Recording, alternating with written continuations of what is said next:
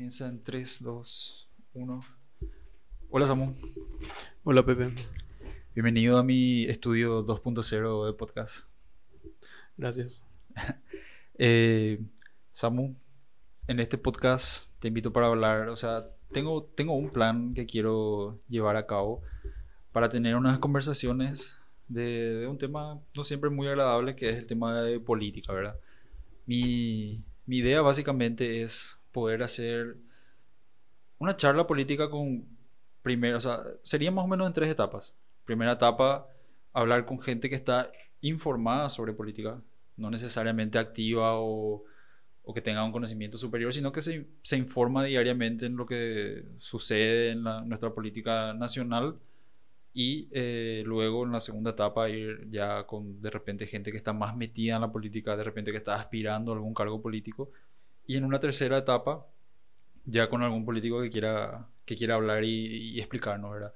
Porque es un tema del que se tiene que hablar, es un tema muy polarizado de repente, pero yo creo, si bien yo creo que entiendo de política, sobre nuestra política, muchas veces es bueno escuchar diferentes campanas, diferentes puntos de vista, para, para ver realmente hasta dónde es el alcance que tenemos nosotros el, alcance que entendemos nosotros realmente, porque nosotros vemos que muchas cosas se hacen muchas, y muchas más cosas no se hacen y muchas veces no entendemos el por qué. Y es algo, la política yo creo que es algo que entre todos los amigos se habla muchas veces y cada uno sale con una solución diferente, pero de repente me, me gustaría interiorizar un poco así con, con un poco con un poco en eso, ¿verdad? Y como contigo siempre solemos hablar de temas varios, eh, dije, bueno, voy a invitar a Samu para hablar sobre este tema particular y vamos a ver qué, a qué puerto llegamos, ¿verdad? Entonces, ese es básicamente el, el, el, plan que estoy llevando a cabo. Sí, de nuevo, gracias por la invitación y eh, aclarar antes que nada que no me considero ningún experto ni nada relacionado no, al tema de política. Eh, me informo, ¿verdad? Un poco de todos los lugares y, y suelo leer un poco cada día. Eh, y nada más. Eh, habiendo dicho eso, eh, me parece interesante, ¿verdad? Tu, tu forma de encarar el tema, ¿verdad? De primero empezar a hablar, digamos, con gente que por ahí no está demasiado en, el tema de la política, que no son candidatos a nada, y más adelante hablar con candidatos y que de repente puedan comentarnos un poco sobre cuáles son sus planes, proyectos, propuestas y demás. Eh, para ya sea un municipio, lo que sea que se candidate, en verdad, que junta municipal y todo eso. Uh -huh. Hoy en día se ve una polarización muy clara, sí. se ve una polarización muy clara en el tema este de, de las elecciones. Eh, eh, más que nada contra el partido oficialista que está ahora en el gobierno, el Partido Colorado. Este, le queda muy fácil a la posición de este partido para, digamos, eh, hacer uso de todo este tema del, de, la, de, la, crisis económica, crisis eh, sanitaria. Sí, tiene, tiene mucha eh, palanca para... Claro. Eh, pedirle a la oposición que el Partido Colorado pretenda que la oposición no haga leña del árbol caído es, es ingenuo, ¿verdad? Obviamente, si hoy en día hubiese estado un gobierno de otro partido y el Partido Colorado hubiese sido oposición, probablemente el Partido Colorado ya lo habría echado a ese gobierno, o por lo menos estaría, ¿verdad?, por ahí, por ese sí, camino. Sí. Eh, no, no, no, no es por defenderle al, al gobierno de turno, pero según mi parecer, bueno, nunca uno puede saber, pero según mi parecer, eh, un gobierno eh, pone, por ejemplo, Efraín, que fue el contrincante de Marito, no creo que hubiese hecho las cosas muy diferentes. Yo, yo eh, pienso exactamente. No, no sé si iba, iba a haber vacunas porque esté Efraín, no sé si iba a haber más insumos. Eh, no, no hay nada que me deba pensar eso, ¿verdad? Sí. Es gente que, que, que, incluso gente de su equipo, el mismo que ya estuvieron anteriormente en cargos eh, ejecutivos, ministerios, ¿verdad? eh, rodeados de casos de corrupción que no quedaron aclarados, rutas que nos hicieron, que se, que se licitaron, que quedaron por ahí, cosas raras, ¿verdad? Sí. Y te da, o sea, a mí por lo menos me da la, la, señal de que hubiese sido muy similar. Eh, con eso no quiero, como te digo, con eso no, estoy defendiéndole al gobierno de turno, sino que más bien quiero decir que acá tenemos un problema mucho más profundo que, el que un partido político. Sí. Eh, que ya es un sistema eh, muy arraigado en la política paraguaya. Sí. De llegar para eh, a cargos de poder para poder beneficiarse o beneficiarle a, los suyos, ¿verdad? Hacer, digamos, uso del Estado para beneficiar sus negocios de amigos, eh, darle cargo a, gente que le llegó, que le ayudó a esa gente a llegar al poder. Eso pasa en todos los partidos, ¿verdad? Bueno, obviamente hay cosas de cargo de confianza que tampoco no puedes decir que están mal, pero eh, estar poniendo en, en, cargos donde se necesita gente que tenga conocimiento ¿verdad? sobre el tema, por lo menos de administración pública, que se le ponga gente que no sabe nada, solamente por cumplir un favor político, ¿verdad? Está, eh, por lo menos yo creo que está muy mal, ¿verdad? Venga del partido que venga. Sí, se dice luego que el primer acto de corrupción es tomar un puesto para el cual no estás preparado. Claro. O sea, yo, yo, pienso la misma, yo pienso lo mismo. Realmente pienso lo mismo. Eh, bueno, mientras, o sea, mientras estamos teniendo esta conversación, hace minutos nada más se le destituía a un diputado liberal. Se le destituye a un diputado liberal por un caso de corrupción unos audios filtrados en el cual están negociando un puesto. Cosa que es increíble, todavía sucede, todavía está muy arraigado y por la pinta va a seguir sucediendo. No, no estamos viendo una solución para este, este flagelo que es el abuso de poder una vez que se llega ahí. Porque realmente sucede, o sea, hasta hoy día se sabe que vos tenés que tener un caballo para llegar a, un puesto ministerial o, algún ascenso dentro de lo que es el, el trabajo público, ¿verdad? Y malo ya entra, ¿verdad? Y con respecto a, tampoco para defender al gobierno, pero, o sea, el que era contrincante al, al, al gobierno actual, o sea, la oposición, wow, el tipo ni fundió su partido. O sea, el Partido Liberal está literalmente en llamas, fundido, sin un peso, endeudado, y ese tipo iba a ser presidente de Paraguay. O sea, nuestras últimas elecciones fue elegirle al menos peor fue elegido al menos peor y lastimosamente fue así. No hay, no hay un candidato sólido que, que, que haya podido hacerle competencia, ¿verdad? Y eso lo ya de, de entrada, ese, ese, de tener que estar eligiendo siempre al, no al mejor, sino al, al, que menos daño va a hacer, parece, ¿verdad?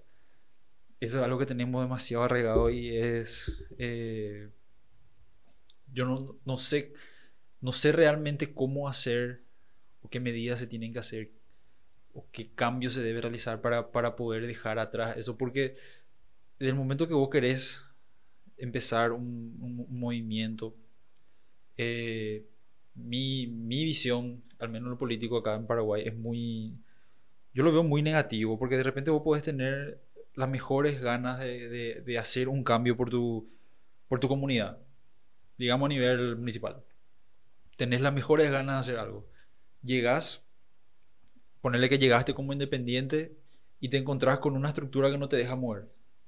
Porque tenés que darle de comer a este, tenés que darle de comer a este, tenés que negociar esto y tú y vos de repente no, no vas a querer tocar tu integridad, tu honestidad, lo que, lo que te hizo llegar como cambio y te encontrás con un sistema. Es como que vos querés llegar a la meta y tenés un camino de barro que no te deja, no te deja avanzar porque tenés que eh, colaborar con todo momento. Yo al menos lo veo así. Yo al menos lo veo de esa forma. Y me parece que es el, el sistema y es nuestra propia idiosincrasia lo, lo, que, lo que le corroe, vamos a decirle, al que llega con las mejores intenciones. Claro, em, está el, el, tema de la corrupción, el tema de nuestra política, de los efectos que tiene nuestra, nuestra política está en todos los niveles, desde dirigentes de barrio hasta diputados y senadores. O sea, es del dirigente de barrio que para ir a llegar a su casa, ponerle voz o político a ti candidata para algo mañana, o querés llegar a tal barrio, escuchás que en ese barrio tal persona es un dirigente barrial y te habla y a veces ese mismo, no digo todos, pero en algunos casos ese mismo dirigente te dice, mira, o querés entrar acá, querés que te organice una reunión, tanta plata me tenés que dar. o, tan, o tal cosa me tenés que dar. Y vos decís, eh, no, yo, si va a ser así, yo me voy así, bueno, viene otro, si le paga, entonces él sí tiene esos votos. Entonces, te encontrarán, no estoy diciendo que, que, no te queda otra que pagarle a esa persona, pero... Eh, el sistema establecido. es como que el sistema te pone esas condiciones. Sí. Vos querés llegar y reunirte con la gente de este barrio, este tipo acá es el dirigente y eh, él te va a dar pelotas si es que vos le pagas algo o le das algo. Em, o si le prometes algo, ¿verdad? Tipo, ah, bueno, yo gano y te voy a poner en tal lugar, ¿verdad? Claro. Y entonces de ahí pues ya empieza ya, no. Sí. Y en todos los, con todos los dirigentes políticos pasa eso, o sea, con todos los, o sea, me refiero con todos los partidos políticos o movimientos políticos suele pasar eso. Em, no, no, no es que en tal lugar, eh, tal partido X, eh, no sé, por ejemplo, algún partido X que no sea el Partido Liberal Colorado gobierna y bueno, en ese lugar es diferente. No, o sea, en todos lados pasa lo mismo. No, no, no digo que esté mal tampoco em, trabajar o darle un servicio al Estado, pero si se hace por medios, esos tipos, esos medios así que son medio turbios, medio, digamos, eh, donde hay, digamos, ese tráfico de influencia, sí es algo que, que está mal y que en todos lados pasa. Sí. Yo, yo por ejemplo, por ejemplo, dale por la vuelta el micrófono. Un poquito más. Yo, yo, le, yo tengo como ejemplo y, siempre pienso en, en, eso cuando hablo de corrupción. Es, eh, doy el ejemplo de Cartes en sus primeros años, o sea, realmente sus primeros seis meses de gobierno. Recuerdo que el tipo tenía buenas ideas, se defendía bien, tenía buenos asesores. Eh, sube al poder y, y, hizo lo impensado. Agarró y puso gente técnica en los lugares donde era necesario. Y para, no sé, para mí fue algo espectacular. O sea, ponerle a un tipo súper preparado que tenía un portafolio impresionante de cosas, o sea, de, de, diploma y preparación en, esos lugares, me pareció la mejor jugada posible, ¿verdad? Grande fue mi sorpresa cuando, veo que el partido, el mismo partido Colorado casi le, le, le, hace un golpe a Cartes porque esa gente, esa gente que él puso había sido, no, no, eran colorados y ellos exigían que meta gente del partido que también era capacitado. O sea, yo, yo me quedé sorprendido, ¿verdad? O sea, si le tenés al mejor tipo posible y preparado dentro del país y le pones en el puesto en el que mejor va a hacer su gestión, qué malo lo que le ven eso, sí. Y había sido que no, que tenía que ser el mejor tipo colorado. Entonces, eh, yo creo que por más que tuvo las mejores intenciones en sus primeros seis meses de gobierno, eh, se vio totalmente paralizado porque el, partido en sí no le dejaba avanzar con, con, con, la gente indicada, ¿verdad? Y me parece que eso se da en todos los niveles otra vez. Se da en, al nivel presidencial, nacional, de diputados y de, de hasta eh, seccionales de barrio, ¿verdad? Entonces, eh, soy demasiado... fue algo bastante, o sea, yo por lo menos creo que nunca antes pasó que un presidente eh, entre al poder y esté poniendo gente técnica en los cargos eh, de ministerio y cosas así. Sí.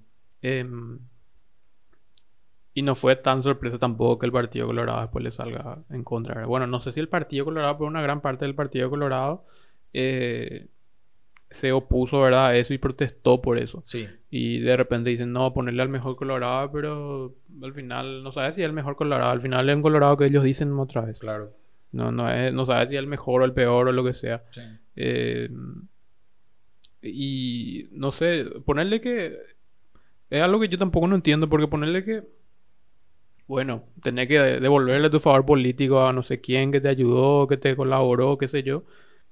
Eh, no puede ser que no le puedas dar, no sé, algún otro cargo que no sea el encargado del ministerio. O sea, no puede ser que eh, a este Friedman le pusieran como ministerio de la agricultura, por ejemplo. o sea, el tipo, el tipo no sabe nada. O sea, es como, bueno, Marito, entendemos que le debe a este tipo no sé qué cosa, ponerle en algún lado donde cobre mucho, pero no le vaya a poner como encargado de uno de los ministerios más importantes del país. Sí. Eh, habiendo, habiendo tanta gente preparada acá en la colonia mismo nomás. Y sí, habiendo, tanta gente preparada y siendo algo tan importante y delicado, no puedes ponerle a alguien que no tiene, ni idea. de nada. Eh, bueno, yo tampoco no digo que sí o sí tenga que ser el, mejor ingeniero agrónomo que exista, pero por, por, lo menos que sea alguien que entienda de administración pública, que entienda de, no sé, algo, pero le, le pone al tipo que, no, que no sirve para nada, le ponen un cargo tan importante, no tiene ni un sentido, ¿verdad? Em, es demasiado grande el contraste entre el gobierno pasado y el de ahora, o sea, claro. Eh, tipo, el, el, gobierno pasado fue the right man for, eh, for the right place en casi todos los lugares y esta sí fue los perros que me acompañaron. claro. los, de Marito primera hora. Es que incluso poniéndole al, hombre indicado por ahí no, puede, no siempre va a salir bien tampoco. Sí, cierto. Se puede encontrar con problemas, puede que el tipo no sea un genio, pero no sirva para ese cargo. Eh, pueden pasar muchas cosas, pero por lo menos si, si se tomó el, el, primer paso de ponerle a alguien capacitado para el cargo, eh, significa que hay una voluntad de que tratar de hacer las cosas bien. Pero si es que se le pone lo ya directamente a alguien que nada que ver, te da la te da la pauta de que bueno al gobierno ni le importa, él quiere ponerle más a su, a su amigo en un cargo donde gane mucho porque le debe tal favor y bueno, resulta que estaba vacante el cargo de, de ministro, bueno, le dio ese cargo, ¿verdad? Y no le importó que el ministerio sea más o menos importante para el Paraguay. Sí. Lo mismo el Ministerio de Educación, que quedó. O sea, fue un desastre total. Hasta ahora me parece que sí, es un desastre total. Y, claro, se, se, usa mucho como. Como bolsa, como un botín, a veces parece. Lastimosamente, ¿verdad? No, no se le ve como un. como una oportunidad de, bueno, ponerle a un tipo acá que sepa a un equipo capacitado y que, que hagan algo positivo, ¿verdad? Por, este, por la educación o por la agricultura, que hagan, no sé, algún cambio eh, importante, ¿verdad? No, lastimosamente, yo yo no digo que a ningún político tiene que ocupar un ministerio, pero por lo menos tiene que ser un político que tenga cierto nivel de formación o cierto nivel de capacidad en la administración y no alguien que no tiene ni idea y que nunca estuvo en ese, en ese sector. y, Incluso podría darse el caso también de que un político que no tenga nada que ver con el sector sea ministerio, perdón, sea ministro y esta persona eh, se rodee de gente que sí le asesore bien, le diga, bueno, eh, él, entra en un cargo y bueno, y, viene con él un equipo técnico que le asesora y le dice cómo, cómo operar y qué hacer y él ¿verdad? se encarga de ejecutar y eh, administrar de arriba nomás las cosas. Eso podría darse también y sería positivo, pero no es tampoco algo que se dé, ¿verdad? Sí, no. o sea, la verdad que no, estamos viendo nada de eso últimamente. O sea, no, no, estamos teniendo buenas noticias de, de, ningún ministerio prácticamente. De ningún ministerio. No, no, no, tenemos nada que resaltar, al menos estos últimos años fue eh, fato tras fato que fuimos, que, que, se va descubriendo parece. Y, y eso le da, le da también más fuerza a la oposición que, que en vez de, presentar algo mejor o tangible, parece que su única punta de lanza es no somos el Partido Colorado. Y si pareciera ser que apuestan más que nada al tema de la polarización política, eh, ellos son lo peor, nosotros somos el cambio. Nosotros somos el cambio, exactamente. Y pero no, no se ve, o sea, en la mayoría de los casos no se ve exactamente qué es lo que ellos quieren hacer o cuál es el cambio que ellos proponen. Sí. Eso no, es que, es que su, su speech nomás es no somos el Partido Colorado. Yo, yo no soy, no, no estoy fanatizado por ningún partido y realmente votaría por la mejor opción posible, pero vos, te pones a escucharle a cualquier candidato hoy y no, no te dice algo tangible, no te dice voy a hacer esto, no, no es básicamente, eh, básicamente era como escucharle a Efraín. Efraín le, le, escuchaba hablar y cuando, cuando compitió contra Cartes te decía que no, que él un contrabandista, que él estuvo preso, que eh, estaba calero, que esto, que aquello. Y cuando compitió contra, o sea, nunca le escuchaba decir qué es lo que iba a hacer.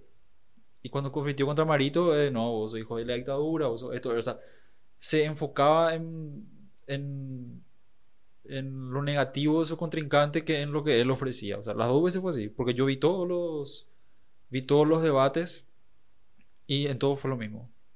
Y, y se está repitiendo otra vez ahora. Yo, yo al menos no, no, no escucho algo tangible de, de, algún candidato de oposición como para decir, este sabe de lo que está hablando, este parece que va a hacer algo.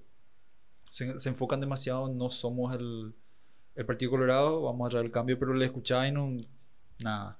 Por ejemplo, hace un mes por ahí fue que hubo un debate entre jóvenes, del, jóvenes políticos. Fue en este programa que da los domingos, no recuerdo el nombre. Eh, y se fue un muchacho del Frente Guazú, se fue un muchacho, un, un candidato a, a, intendente de San Lorenzo, creo, Colorado. Eh, una chica de patria querida y un muchacho liberal. Y legalmente eh, todos, o sea, todos fueron bastante sobrios en lo que decían. No, no, hubo ninguna sorpresa. El liberal admitió que el partido está en, en, ruinas, en llamas, están reconstruyendo, están queriendo hacer las cosas bien, pero que estaban out. O sea, fue, fue lo suficientemente honesto para decir que el Partido Liberal está hecho mierda. El, el Colorado no, no dijo gran cosa. Habló, o sea, muy políticamente, vamos a decirle. Eh, trató de, qué sé yo, de, de aprovechar su tiempo. La, la chica patria también, habló bastante bien, lo que le preguntaban respondió bien. Y me acuerdo que el, el muchacho de, de, de, Frente Guazú era súper histérico, o sea, eh, se quejaba, se quejaba, se quejaba, se quejaba y lo, lo, único que tenía para decir eran quejas y hablar mierda del, del, del, gobierno anterior. O sea, si te dan un espacio en una, en una cadena nacional que tienen alcance por, por, por televisión de, de, aire y encima otra vez por, por, por, internet, porque yo vi por Facebook, no sé ni cómo la agarré. Y el tipo se quejaba más, solamente eh, se quejó, se quejó, se quejó, se quejó, que, que, pasó hambre, que su hermano estudió gracias a no sé qué cosa, que, que el gobierno esto, que fundió, que no sé qué historia. Y no, otra vez, o sea, no, no me sorprendió porque es lo que, lo que vengo viendo siempre, ¿verdad? pero no, no habló de absolutamente nada de, lo que estaba planeando hacer. Entonces es como, es como ahora la gente habla, la oposición habla, te dice 70 años de gobierno nos llevaron a esto, que explotó todo obviamente con la pandemia ahora. Y es como lo, lo mismo que, que, le pasó a Macri, ¿no? que te dice, los cuatro años que estuvo en el gobierno decía la pesada mochila de 12 años de kirchnerismo. Y obviamente Macri fue una gran decepción, ¿verdad? O sea, todo el mundo tenía mucha expectativa de él que no, al final no cambió nada. Y lo mismo está haciendo Alberto, está hablando, o sea, cuando, cuando sale a quejarse de algo, habla del gobierno, de la herencia que le dejó otra vez el gobierno de Macri, ¿verdad? Y se tiran la pelota, se tiran la pelota. Nadie realmente parece que, o sea, al, al, político que se le elige es para que dé soluciones, no para que nos cuente el problema que ya tenemos. Y yo veo mucho eso, o sea, básicamente es todo lo que escucho cada que, que quiero informarme de política. Sí, es también bastante. Ahora que mencionaste Argentina, no me. No puedo evitar pensar, ¿verdad? Que mucha gente, ¿verdad? Mucha gente que. que son, digamos, la oposición acá al partido eh, de, turno que está ahora, ¿verdad? Al, Partido Colorado. Eh, siempre suelen hablar maravilla del gobierno argentino actual, del gobierno anterior a Macri y no sé, eh, te hace pensar, ¿verdad? Que esta, que te, te, hace pensar, bueno, esta gente que, que está, digamos, siendo la posición acá y que te quiere, quiere tener mi voto, me están diciendo que lo de Argentina es todo un éxito y que Argentina es lo máximo. Y sí, Argentina en algunos, muchos puntos, ¿verdad? Sí, está, está, está bien, pero, pero tiene más del 50% de pobreza. O sea, em, eh, no, no, no, no, puedes, no puedes compararme con, con Paraguay, si está al final, digamos, estamos... Eh, o sea, cada país tiene sus problemas. Sí. No, Argentina no es un modelo a seguir.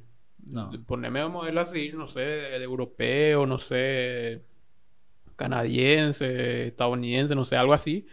Eh, por ahí algún país con, con, con, libertad de mercado y, buena, y buenas políticas sociales. Pero no me pongas como ejemplo Argentina, que que, no, que, es igual o peor de corrupto que acá. Sí. No, no puedes, no, no sé.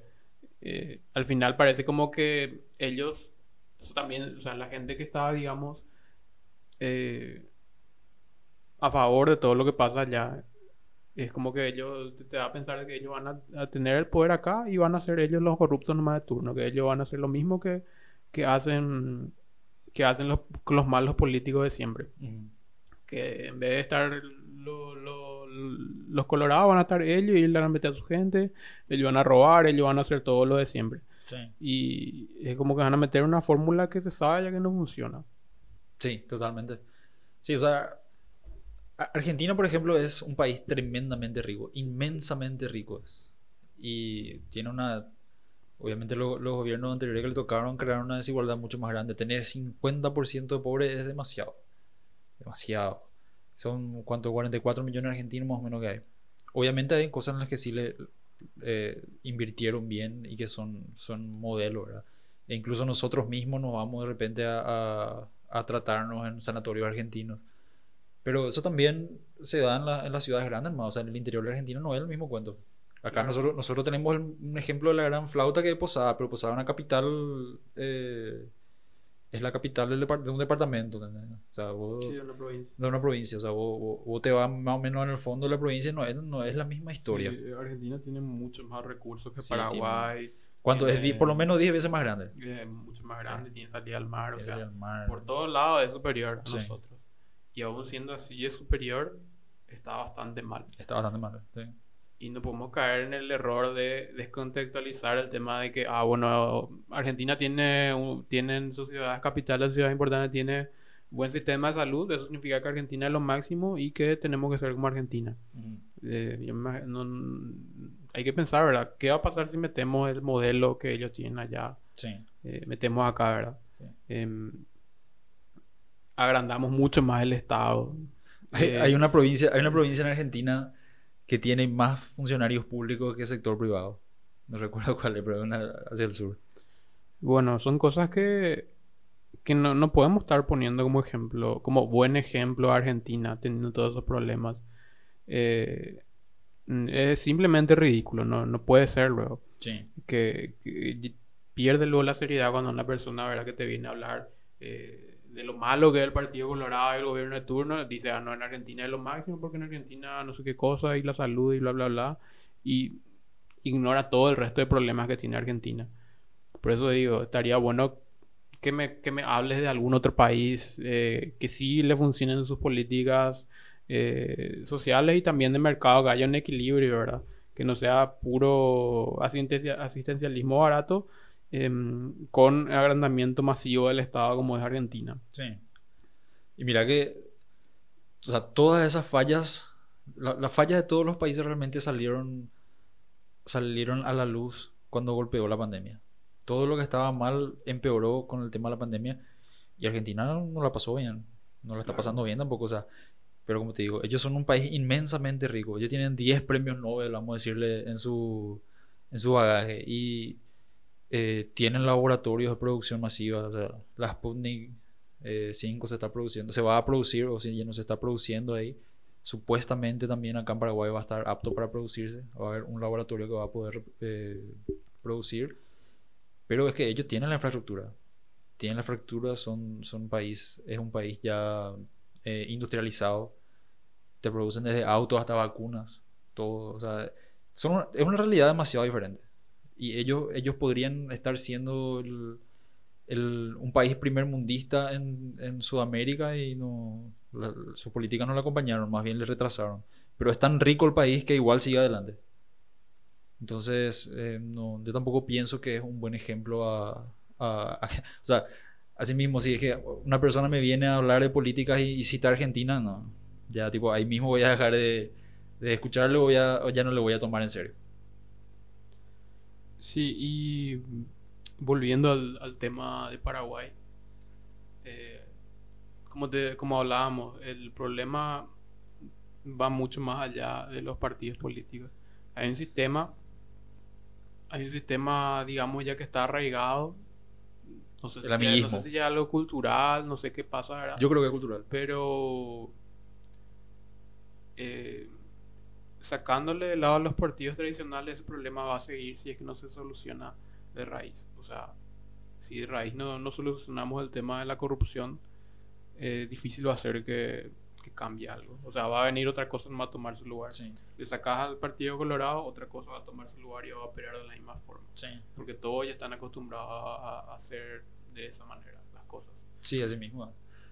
Eh, o sea, yo pienso que es algo cultural.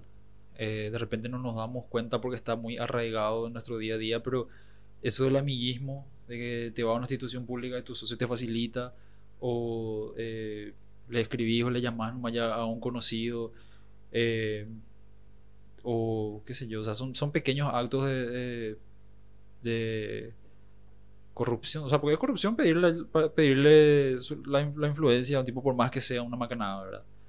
Y no solo eso, o sea, va desde querer transar, por ejemplo, cuando te pillan en una infracción con un, con un policía de tránsito, con la caminera, cosas de todos los días. O sea, son, yo, yo pienso que es, es, algo cultural eh, que lo tenemos muy enraizado y no, no, no, sé si, si el cambio va a venir en forma de una persona o partido, tiene que venir en forma de, de, de algo cultural, algo de, la sociedad, vamos a decirlo.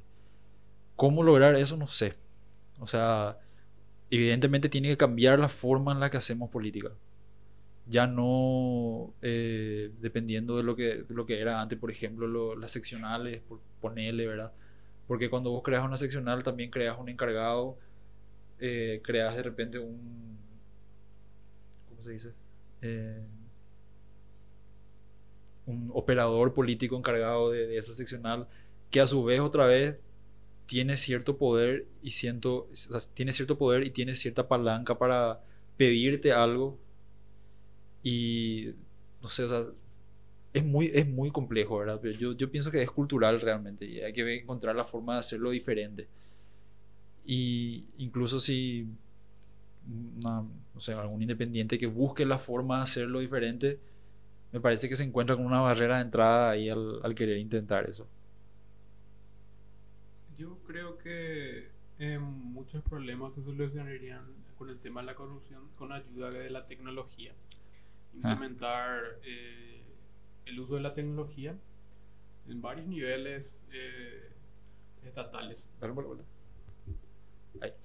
En varios niveles estatales, este, por ejemplo, en el tema de la, de la obra pública, hay, hay varios sistemas eh, donde se pueden hacer controles muy precisos de cuánto va a costar una obra, por ejemplo, hacer. Desde la parte de proyectos, materiales, instalaciones, todo eso. Que te puede calcular eh, a la perfección todo lo que te va a costar una obra. Em, cosas así, por ejemplo. El tema, por ejemplo, de implementación de eh, digitalización de procedimientos.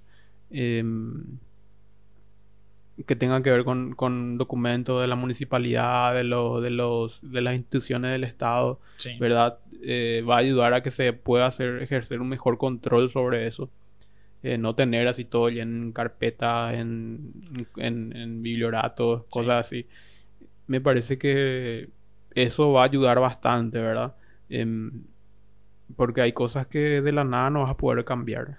no, no no vas a poder cambiar muchas cosas que ya, que ya se hacen hoy en día, que ya están muy arraigadas y vas a tener que ir por el por un algo más gradual y con la implementando la tecnología vas a poder hacer que se pueda hacer un control más óptimo de la buena utilización de los recursos del Estado.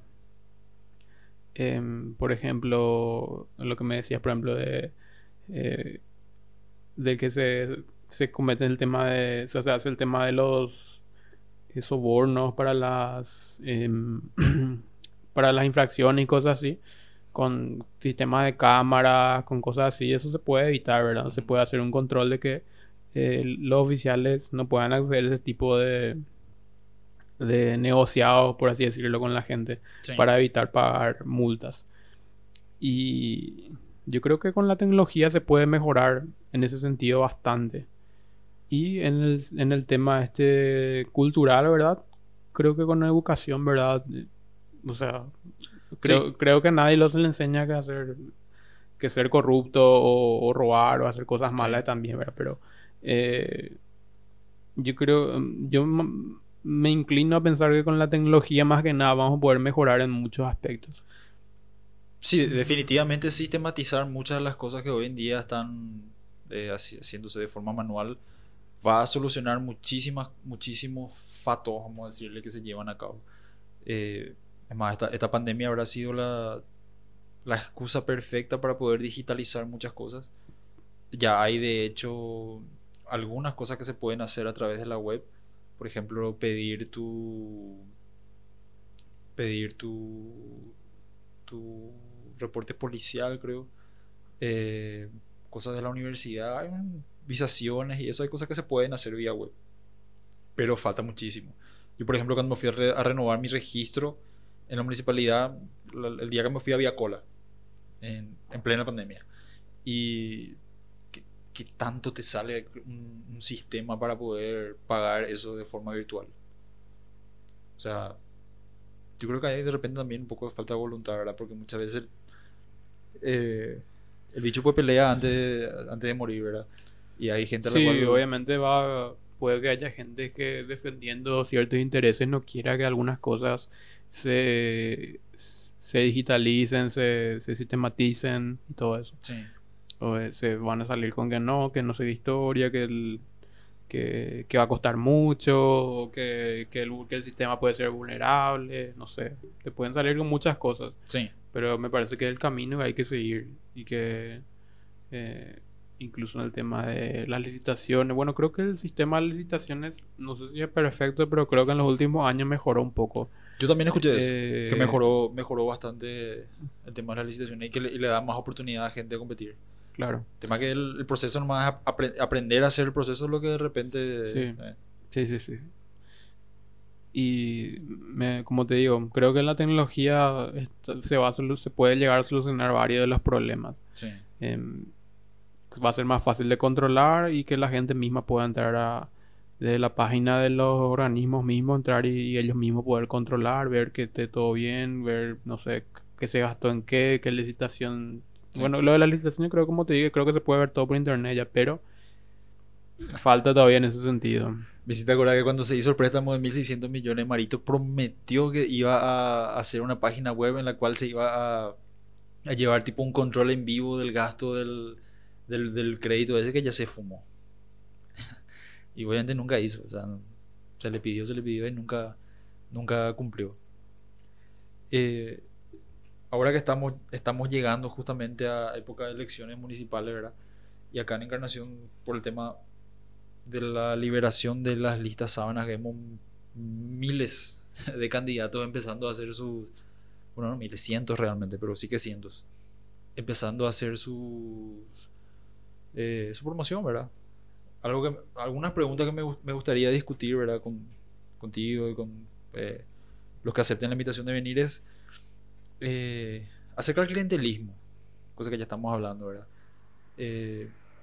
¿Cómo superamos el clientelismo en la política? O sea, ¿cómo hacemos para, para poder evitar esa práctica clientelista que hoy tienen no solo partidos, sino también eh, los que ya están con más experiencia en la política.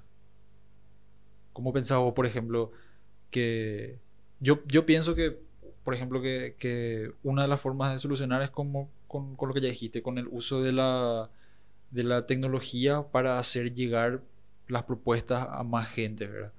A más personas. Yo no sé si la, la forma en la que se hace política hoy día pueda ayudar a evitar ese, sistema clientelista. Si sos, por ejemplo, una persona nueva que está entrando al, al, ruedo político, idealmente vos tenés que eh, tener tus propuestas, tus proyectos, lo que querés hacer, tus objetivos como candidato. Y la gente en teoría tiene que ver eso y decir, ah, mira, me gusta lo que, me gusta lo que esta persona ofrece, ¿verdad? Pero no pasa. La forma en la que se hace hoy día es, que sé yo, la gente recorre los barrios, recorre estos lugares, se, reúne con, funcionarios, hace sus promesas y ya sean los barrios, ya sea a, los funcionarios, y, así consigue apoyo, ¿verdad? Prometiendo cosas que de repente yo no sé si está en sus manos poder cumplir. Entonces, yo pienso que de esa forma, ¿verdad? Por medio de la tecnología, haciendo llegar, eh, por medio, qué sé yo, de, de podcast, de, de, de videos, de, de, charlas virtuales, se puede evitar. Pero no sé nomás si es que va a llegar a suficiente, a suficiente gente, si le vas a convencer a suficiente gente, porque realmente el político tiene que escuchar lo que le dice la gente. ¿verdad? Y tiene que participar, pero inevitablemente lleva a lo que es el clientelismo de alguna u otra forma. O sea, mi forma de pensar, ¿verdad? ¿Cómo, cómo pensás que se podría llegar a evitar eso?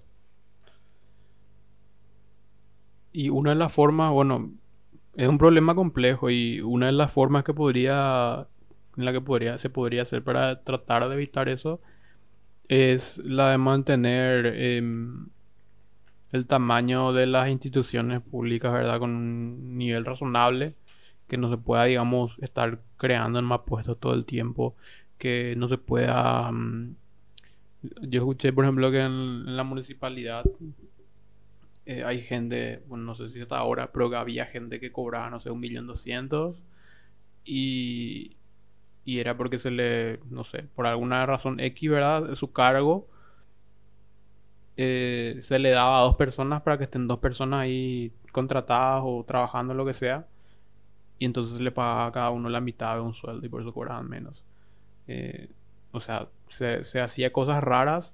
No, bueno, no sé si, si eso pasa en todos lados, no sé si eso es así, pero escuché una supuesta madre de un tipo que trabajaba así una vez y que su hijo cobraba un millón doscientos nomás porque no sé qué historia y que, que que a esta persona, digamos, le daban un como la mitad de un cargo más de lo que tenía que tendría que ser. esa persona ponerle que tenía que cobrar sueldo mínimo, pero lo que hacían era, bueno, este cargo vamos a dividir en dos y a cada uno se le da un millón doscientos y le ponemos al a este que no sé por qué le tenemos que poner acá y a esta otra persona que le demos un favor, bueno, y entonces están dos personas ahí cobrando esa cantidad. Ah.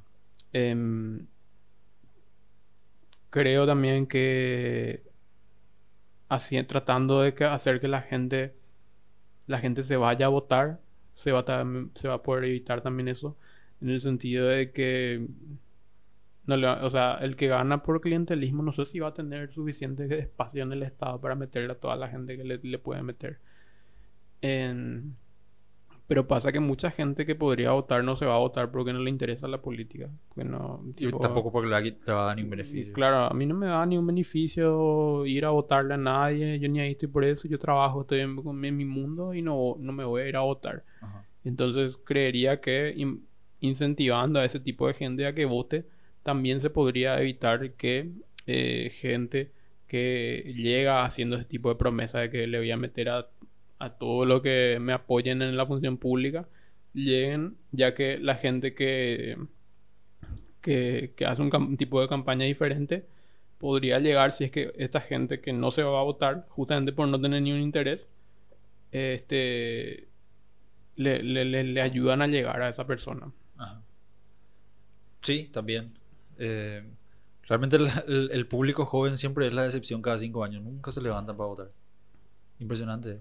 No, eh, como dijo este amigo Julio, la juventud parece que le dan una dosis de clonazepam entre los entre los 18 a 23, 24 años, ¿no? les chupan huevos, no se levantan. Eh, siempre, siempre, o sea, todo el que fue funcionario, o sea, todo el que fue apoderado de mesa o algo así, te dice que no, la, la, gente joven es la que menos se va a votar. Siempre es la, lo, ¿cómo es? los, baby boomers lo que hacen la, la diferencia eh, votando, ¿verdad? Creo que esperemos que en estos Claro, son gente que ni siquiera tampoco si vos le, le, obligaras a ir a votar, no sabría tampoco por qué votar, porque muchas veces tampoco que se informan. Exactamente, ni siquiera se informan. No, no saben por ahí, bueno, eh, tal candidato hizo una campaña diferente, eh, presentó propuestas interesantes, Liota, sino que no, no saben lo nada, o sea, no saben quién puede ser un buen candidato, quién no. Seguramente él sabe por nombre alguno que otro, por publicidad que le llegó, por algún cartel que vio. Pero ni siquiera por ahí a veces tiene una opinión muy formada. eh, simplemente no le interesa la política o la política le genera una sensación de no quiero dar nada de eso, no quiero ser parte de eso. Claro. Y no, y no se van a votar. Sí. Entonces el tipo que le convenció a, no sé, 100 personas, 200 personas, eh, todo tipo de favores, llega y el otro, y otra persona por ahí que llegó en un tipo de campaña que no, que no prometía ese tipo de cosas eh, es un, poco ignorado, ¿verdad? Aparte, también pasa que, obviamente, si a mí fulano me prometió que me iba a poner como, no sé, su secretario de, su secretario de alguna secretaría X, eh, yo le voy a hacer votar a toda mi familia, todo lo que le conozco. Tengo ahí un incentivo para hacer, conseguirle voto a esta persona porque me prometió algo. Y a su vez yo le puedo prometer traer ahí alguna boludez a mi, a la gente, a mi gente, ¿verdad? Que, que me, para que le voten. Y el otro, ponerle que vos le comencé que te vote y se va a votar y todo eso, pero tampoco no va a tener un incentivo muy grande como para ir a convencer a todo el mundo de que te vote, o sea, para juntarte votos. Sí. Eh, entonces, obviamente va a haber una militancia más fuerte del que está trabajando por un interés de ese tipo que por alguien que por ahí, sí, me parece buena tu propuesta, te iba a votar, qué sé yo, pero el tipo sigue en lo suyo, ¿verdad? El tipo no va a meterse en política porque está muy ocupado trabajando con su familia, lo que sea. Y entonces, como te dije, es un problema complejo, ¿verdad? Em, yo, yo creo que este, este tema de la lista sábana que se sacó va a ayudar bastante. Sí, cierto, totalmente. Em, Vamos haciendo progreso pequeño, pero... pero sí, eh, ya que todos, digamos, pueden hacer campaña y no necesitan estar votarle a fulano porque yo estoy en tal número y, y, si por ahí y si por ahí por ahí llego, ¿verdad? Sino que ahora cada uno busca sus propios votos. Y em, hace también, por lo menos en las internas coloradas, por darte un ejemplo, eh, se dividen mucho los votos y entonces eh, por ahí no hace falta que cada lista tenga, no sé, 5.000 votos o algo así. Seguramente que eh, me imagino que deben ser como mil votos o algo así para poder aproximadamente, capaz un poco menos, un poco más, para asegurarse un lugar en la lista final de ese partido. Mm. No sé cómo estarán otros partidos, pero por lo menos ahí tengo entendido que es así. Y sí, realmente lo de las listas sábana nos, nos sorprendió a todos este año cuando empezamos a ver que hasta nuestro compañero del colegio de infancia, vecino, amigo, se empezaron a candidatar, ¿verdad? Sí, lo cual está bien, es positivo. Sí, todo tienen derecho. Y incluso me parece positivo que, que gente que no, que, que, no se le veían mucho por política nunca eh, ahora tenga, hagan sus movimientos, hagan sus, tengan sus candidatos y se lancen a la arena política. Em, aunque sea para medirse, ¿verdad? Bueno, cuánta gente ellos tienen, o para empezar a, a, figurar en el ámbito político, que la gente sepa sobre ellos y que tengamos más eh, diversidad política, ¿verdad? En general. Eh, que no sea solamente dos partidos, sino que haya varias opciones, ¿verdad? Y que eso también hace que los, que los partidos tradicionales se vean obligados a mejorar también de repente su imagen, o sea... Claro, ya el número, el número uno no va a ser una cara linda nomás. Claro. Eh, que, que, un movimiento un partido se presente, o sea, trate de mejorar, que trate de presentar un, proyecto más armado, más, em, digamos, elaborado, algo más, no solamente votenme porque yo voy a hacer mejor las cosas, sino que algo, digamos, mira, propongo esto por tal cosa, en el ámbito deportivo esto, en el ámbito de salud esto, para los jóvenes tengo tal plan. Em, hace que otros partidos vean, bueno, nosotros tenemos que hacer también algo similar, tenemos que sentarnos y, hacer también algún proyecto, presentarle algo interesante a la gente, eh, porque si no va a quedar como que ellos tienen un, proyecto armado y nosotros no somos nada, porque no, no, nuestro único nuestra única estrategia de campaña es pedir votos porque somos colorados, porque somos liberales, porque somos los buenos, los malos. Sí. Creo que, o sea, en general, creo que favorece a la arena política que haya más movimiento, haya más partidos eh, y que todos, digamos, em, presenten ¿verdad? sus ideas y sus proyectos para mejorar el, su entorno, ¿verdad? su municipio, su, su, su, departamento, su país, lo que sea. A lo que, a lo que nos gusta mantenernos informados en política, de repente eh, te puede llegar a agobiar tanta información que hay allá afuera ahora, porque tenés que elegir y tenés que ver realmente que, quién es lo que propone algo quién es el que realmente va a hacer algo. Y a quien no le, no le importa nada, le va, a, le va a fatigar ver tanta gente eh, moviéndose, o sea, tanta gente en, su feed de Facebook, Twitter, lo que sea, tratando, tratando de hacer política. Entonces, otra, otra cosa, otro punto que, que siempre me llama la atención es el tema del el, tema del asistencialismo. Eh, la mayoría de los candidatos, cuando, cuando toca hacer política, ¿verdad? Parece que basa mucho su, su publicidad en, en cosas paliativas. En este caso, o sea, cada cinco años siempre vemos al tipo haciendo ollas populares, eh, haciendo, no sé, recorriendo los barrios, preguntando las inquietudes, ¿verdad? Esas son las fotos, las fotos que siempre vemos. Y en, en este último año en particular, con el, con el golpe de la pandemia, la, las ollas populares sí que fueron algo que necesario. Realmente fueron algo necesario porque la gente se quedó sin ingresos, eh, mucha, a muchas personas era su única comida al día. Pero, ¿es acaso parte del, del, del cargo? Por ejemplo, qué sé yo, si vos te, te estás candidatando para concejal, vamos a decirle. Eh, ¿Es pico parte del cargo hacer ese, ese tipo de gestión? ¿Qué, ¿Qué, es el cargo realmente? O sea, ¿qué es la función del, del, del político en sí? Bueno, obviamente la función del político no es hacer ollas populares ni asistencialismo, pero, o sea, también eh, ponerle que a vos te eligieron gente de ciertos sectores y esa gente te dice, mira, acá no sé, necesitamos tal cosa, te traería bueno si pueden venir y de repente hacer algún algún almuerzo con nosotros, qué sé yo, a algunos vecinos le va a ayudar eso y bueno, y no, no van a poder negarse tampoco, ¿verdad? Ese tipo de casos. Claro, y ahí pues está lo que, lo que estuvimos hablando hoy más temprano. O sea, vos llegás con las mejores intenciones a, a cual sea fuera el, el, puesto que, que, te candidataste y te encontrás con un quilombo de problemas que tenés que de alguna u otra forma dirigir. O sea... Y hay algunos problemas que no tienen solución también. Eh, o sea, en este caso de las ollas populares, a mí no me parece un...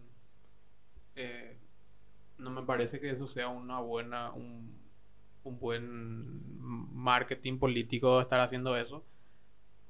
Pero también vino la pandemia, hubo crisis económica y no hay ninguna... ¿Qué, qué, podía hacer un político para, o sea, un concejal municipal, qué podía hacer para, para subsanar el tema de la crisis económica? Si hubo, y si hubo una cuarentena bastante estricta el año pasado, que a todos les afectó.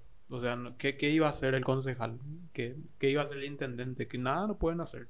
Y obviamente va a haber necesidad y obviamente ese tipo de cosas van a ayudar. Ahora, por ahí sí de repente puede quedar mal que se use eso como eh, propaganda política, tipo, ay, mira, acá yo estoy sirviendo la comida y qué sé yo, qué bueno que soy, que, que, que, que, que filántropo que soy, ¿verdad? Por ahí podría haber sido enfocado de una manera diferente, ¿verdad? Tipo, eh, visitando a los vecinos de tal lugar, aprovechamos y almorzamos, por ejemplo, y que no sea tipo, ah, mira, yo vine a darle comer a esta gente. Creo que con un banner ahí atrás, ¿verdad? No, eso, eso por ahí creo que estuvo un poco errado, ¿verdad? Creo que se podría haberle ayudado a la gente, creo que podría haberse comunicado esa ayuda a la gente, tampoco digo así y no cuente, ¿verdad? Bueno, que hagan, que muestren, pero de repente creo que la forma en que se, que se, creo que la forma en que se mostró eso no era la mejor y que da a entender como que te vas solamente para sacarte la foto, ¿verdad? Porque eh, obviamente universalmente creo que está mal visto el tema de hacer filantropía y, y, y, mostrar, ¿verdad? Ajá, sí. Eh, muchas veces se critica, ¿verdad? Esa gente... Eh, influencer o cosas que se, que se van y que sé yo, se filman dándole plata a vagabundos, cosas así, ¿verdad? Incluso creo que hay memes y cosas así de eso. Sí. Sí, totalmente. Entonces, viéndolo, o sea, es un problema con el cual te encontrás al llegar, porque nosotros podemos hablar de muchas cosas que queremos que se hagan, quejarnos de cosas que no se están haciendo, presionar a, los políticos, pero el tema es que al llegar ahí, recién sabes qué lleva y qué no lleva a hacer cierto tipo de cosas y cuáles son los problemas más urgentes. O sea, que te venga un tipo a decirte, sabes que este barrio tiene hambre. ¿Qué vamos a hacer? ¿Qué vas a hacer? Claro, y no le puedes decir, y no, yo soy concejal, esa es mi función, ya mi función es fiscalizar lo que hace la municipalidad y qué sé yo, y Ah. Obviamente no vas, no vas a hacer eso. No, no. Vas, a, tener que eh, encontrar vas, a tener que ayudar en el momento. Sí. Vas a tener que ver de algún lugar, vas, a tener que, no sé, gastar tu bolsillo, lo que sea, o ver cómo puedes hacer para ayudarle a esa gente en su necesidad inmediata. Sí. Eh, ahora, em, como te dije, la forma en que creo que se hizo marketing con eso, que se hizo publicidad, mejor dicho, con eso, no me pareció la más adecuada. Porque como que quedaba como que, ay, me saco foto ayudando a tal persona. Eh, eso, eso, es lo que yo criticaría, ¿verdad? No el hecho de que, de que hagan sí. Sí, sí pero, pero también viendo desde otro punto de vista, eh, si vos no ves lo que hacen, es como que no estás haciendo nada. Porque yo, durante, durante los primeros, o sea, durante el primer lockdown que tuvimos, eh, vino como vamos a decirle una, una desesperación generalizada y todo el mundo estaba queriendo primero que nada conseguir equipo de protección personal, tapabocas, ese tema para el cabello, para el, ¿cómo se dice? El, los mamelucos, etcétera. Todo ese tipo de cosas y eh, víveres para las ollas populares que estaban empezando a surgir, ¿verdad?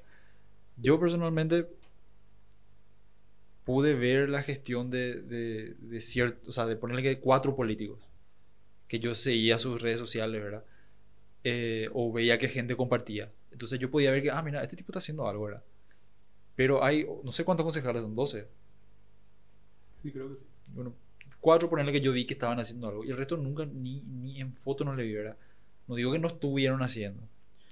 Pero yo no sé qué hicieron. No, yo te digo, o sea, para mí está bien que se haga, creo que se debe hacer. O sea, yo no creo que ellos les tendrían que haber tipo ignorado a la gente, ignorado las necesidades inmediatas de la gente. Lo único que me parece es que, que, la forma de comunicar, no que comuniquen, a comunicar me refiero a que muestren qué hacen. Que la forma de comunicar creo que no estaba muy bien hecha, muy capaz que ellos no pensaron también, claro. ¿verdad? pero... por ahí se pudo haber hecho eso mejor y no dejarle servir a la gente para que digan, ah, mira, vos te estás haciendo para eh, figurar nomás, para mostrar nomás que le, le, está ayudando a la gente y tantos años no hiciste nada y no sé qué historia. Y bueno, a veces también, eh, yo no creo que, la, que en Encarnación por lo menos la Junta no tengamos nada que reclamarle, pero también me parece que de repente parece que pensamos que, no sé, que la Junta tiene algún poder ejecutivo o algo así. Exactamente. Y que, ellos fallaron en algún sentido. Y no olvidamos que, em, que muchas veces la intendencia es la que debería, digamos, haber hecho algunas cosas o que hizo algunas cosas mal, pero igual se ve muchas veces que se le está atacando más a, a la Junta Municipal y no al Ejecutivo. Eh, si yo veía que se le atacaba mucho a los dos, bueno, qué sé yo, se le está atacando a todo, está bien. Pero cuando vos ves que se le ataca mucho al órgano eh, que sería, no sé, legislativo, se le dice la Junta, eh, o fiscalizador, y no al Ejecutivo, es como que al final te hace pensar que es algún, algún algo político nomás otra vez. Que no es algo... o personal incluso claro, personal o político, ¿verdad? Que este ataque es porque tiene, o sea, este ataque se da porque hay un interés político detrás de eh, posicionarle o trasladar, digamos, cierta, cierto malestar, enojo o frustración de, eh, a, o sea, a nivel eh, de la sociedad a este sector, a esta junta municipal o a estos concejales o a este concejal. Mm. Eh, que todo esté mal hoy en día es culpa de este concejal o de estos concejales. Y los concejales, hasta donde yo sé, no podrían lo haber hecho mucho porque para empezar luego no, no, no son no son del mismo movimiento con el intendente, son de partidos diferentes. Eh, el intendente está representado por la alianza, una alianza de partidos políticos, y la junta tiene mayoría bueno, que no, no, tengo entendido si es mayoría absoluta, creo que mayoría simple de concejales colorados. Eh, creo que mayoría simple porque para necesitaron votos liberales para, para lo último que hicieron. Para la auditoría que se hizo creo que necesitaron votos. Sí, y bueno, ese es el caso. Entonces, hay que ver, ¿verdad? O sea, lastimosamente el, el juego político están haciendo de todo, todos están haciendo su juego político acá. No hay nadie que al final sea, digamos, muy inocente. En ese sentido, no digo inocente de que, que los otros sean culpables de algún crimen o algo así, pero inocente en el sentido de que alguien esté eh, lanzando acusaciones o reclamos sin ningún interés político detrás de posicionarle a un candidato de su simpatía, de su movimiento de su. Eso es lo que pienso. pero está fundamentado, o sea, sí. Es, lo que, es lo que estuvimos viendo últimamente. O sea, muchas veces no, no entendemos, ¿verdad? Yo, yo, también me pregunté, cuando, cuando, cuando leo reclamos, ¿verdad? Y pienso, pero, pero acá hay una confusión, o sea, tú le estás reclamando a este tipo que no... Le estás reclamando algo a este tipo que debería haber hecho este tipo le está reclamando algo a este tipo que no tiene el poder para hacer eso que, que estás pensando que puede hacer. Entonces, ahí puede entrar también la gente que no está informada, pero está fanatizada. claro, hay gente que hace, hace, hace, ese tipo de cosas. Hay gente que hace ese tipo de cosas bien consciente de lo que hace, o sea, que entiende bien el trasfondo. Y hay otros que siguen nomás la corriente. Sí. Tipo, ah, hay que pegarle a alguien porque tienen la culpa de estos problemas que también a mí me afectan, entonces vamos a pegarle y, y bueno, y, y, sigue en el juego político. Sí. No, y como que se hizo muy popular también el movimiento ANR Nunca Más.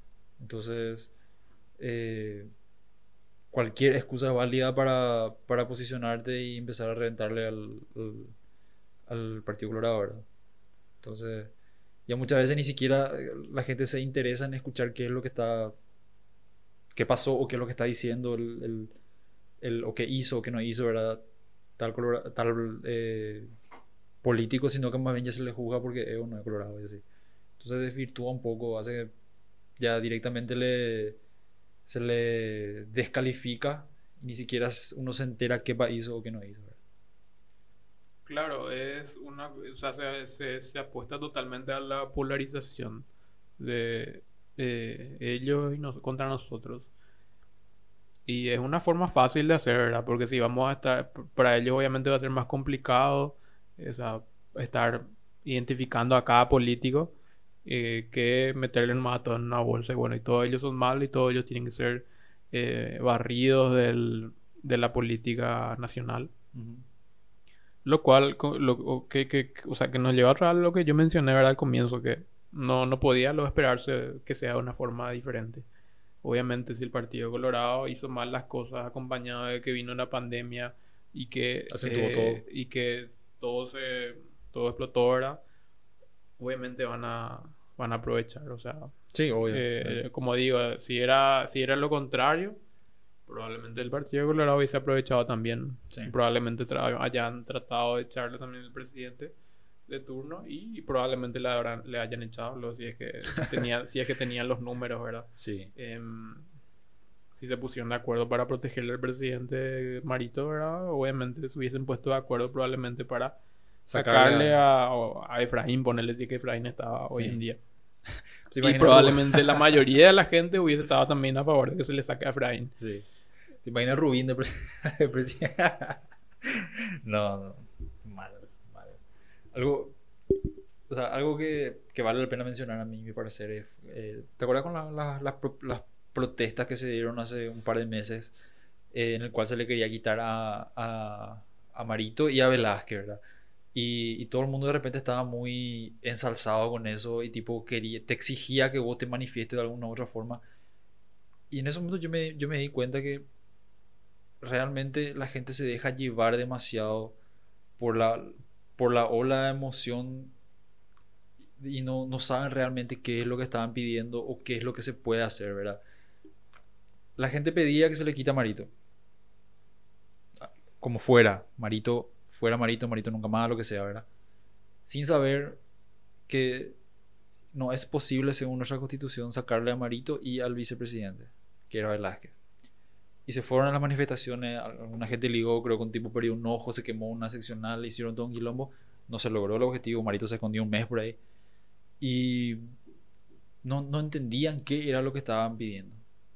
O sea, primer paso luego es que no, no, no, no se informaban de qué es lo que querían, no se, no se informaban por, lo, por, para, por qué se manifestaban.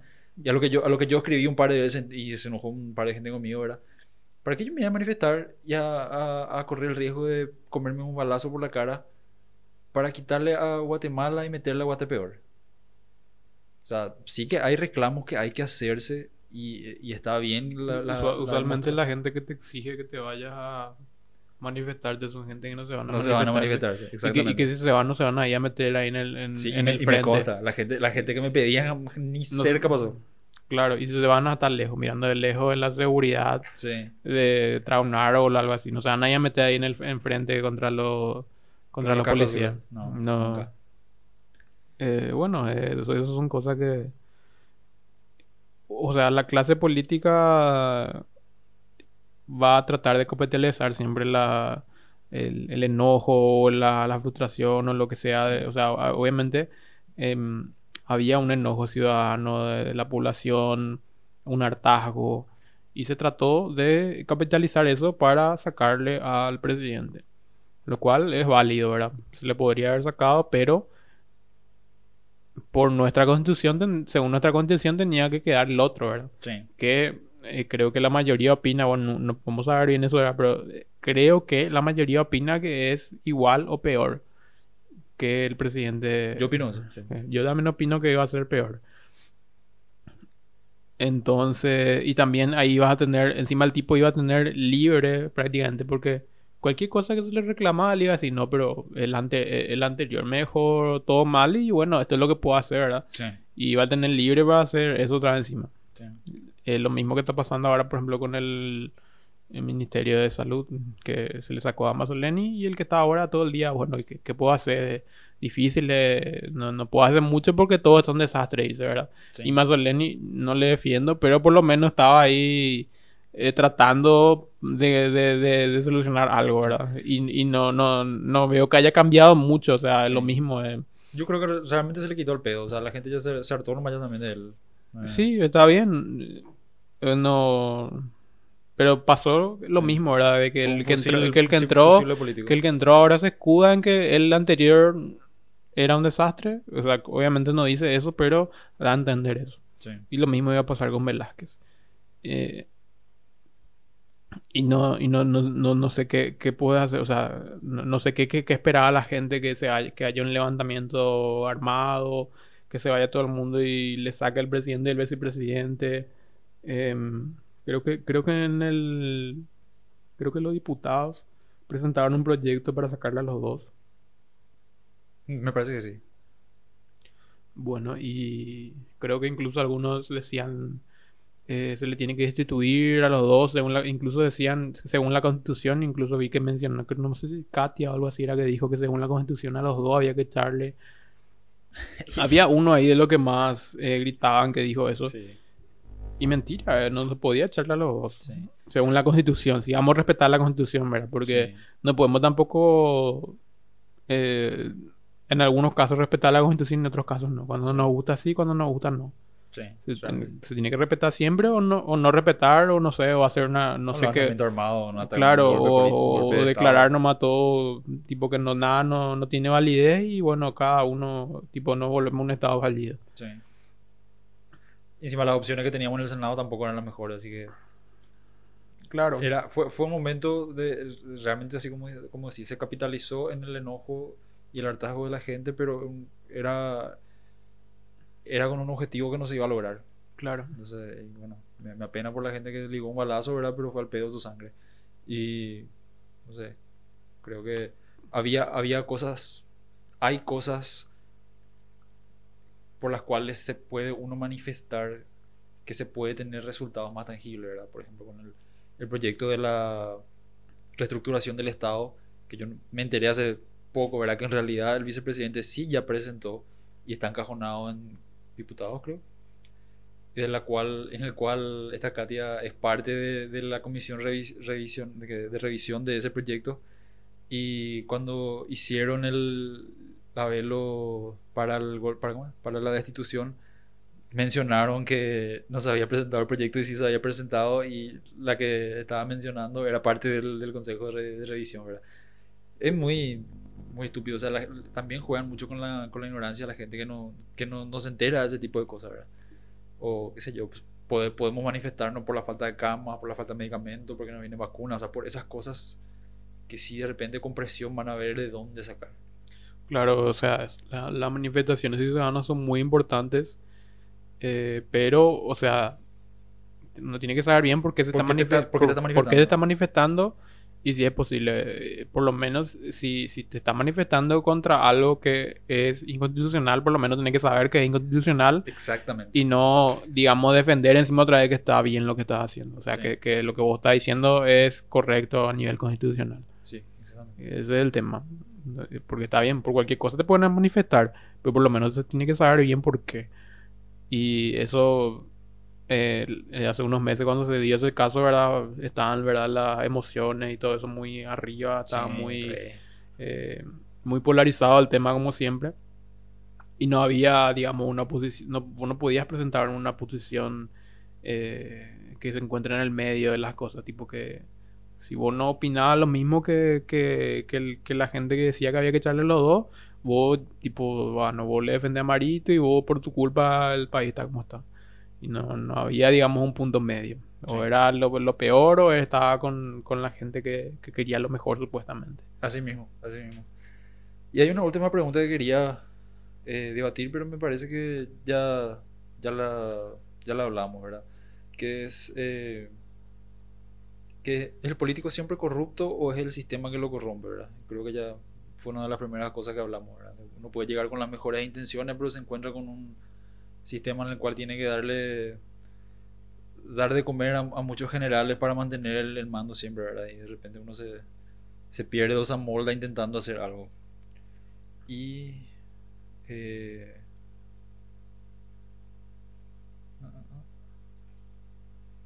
la otra pregunta es... Yo creo que o sea, hay de varios tipos, ¿verdad? Está, obviamente hay políticos que se meten en, en la política luego para hacer su... Para ganar. Para para hacer sus fechorías.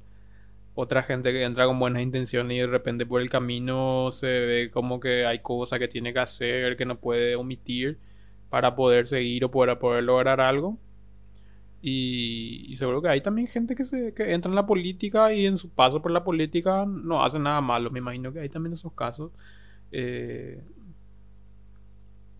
pero seguramente son minoría. Y es que el, que no, es que el que no, no hace algo luego, o sea, bien o mal, no, hay muchos hay muchos políticos que pasan sin, sin pena ni gloria, o sea, se van, cumplen, votan, como dice, eh, miran a su jefe de bancada, le dice, vota, no voten, y siguen órdenes nomás, ¿no? Hay muy pocos que son realmente, están dispuestos a a quemarse o a ensalzarse para, para lograr algo más grande, ¿verdad? Y bueno, Samu, mira, otra vez ya hablamos más de una hora. Pasó volando. Y como te dije, sos el primero de, de esta serie de, de, discusiones que quiero hacer. Vamos a ver, el siguiente paso sería hablar con gente que está queriendo ingresar en la política. Eh, vamos a ver quién acepta mi, invitación. Quiero hablar por lo menos con tres o cuatro. Idealmente con los más jóvenes, ¿verdad? porque son los que van a, a, entrar a un terreno, creería, desconocido y ver qué, qué piensan, qué, qué, planes tienen, cómo piensan eh, pelear con, contra estas preguntas que, que nos planteamos hoy y, y después con el siguiente paso ya con una con un político que ya está en el juego, ¿verdad? Para ver de repente su punto de vista y así. Sí, me parece, me parece que va a ser muy interesante que, que, que le traigas acá algunos candidatos y que puedan hablar, ¿verdad? De, cuáles son sus planes, qué quieren hacer y todo eso. Me parece que, que estaría muy bueno que, que le des también la oportunidad a ellos de poder eh, explayarse con todas sus ideas y todo eso. Y, y, me parece sobre todo muy acertado que sean los más jóvenes, ya que eh, de repente va a ser la gente con la que más nos vamos a poder conectar, identificarnos y, y seguramente conocer también de por ahí, ¿verdad? Sí, realmente sí. Bueno, muchas gracias por venir otra vez, Samu. No, gracias a vos eh, por la invitación. Vamos a seguir con nuestro, con nuestro plan entonces. Dale, dale.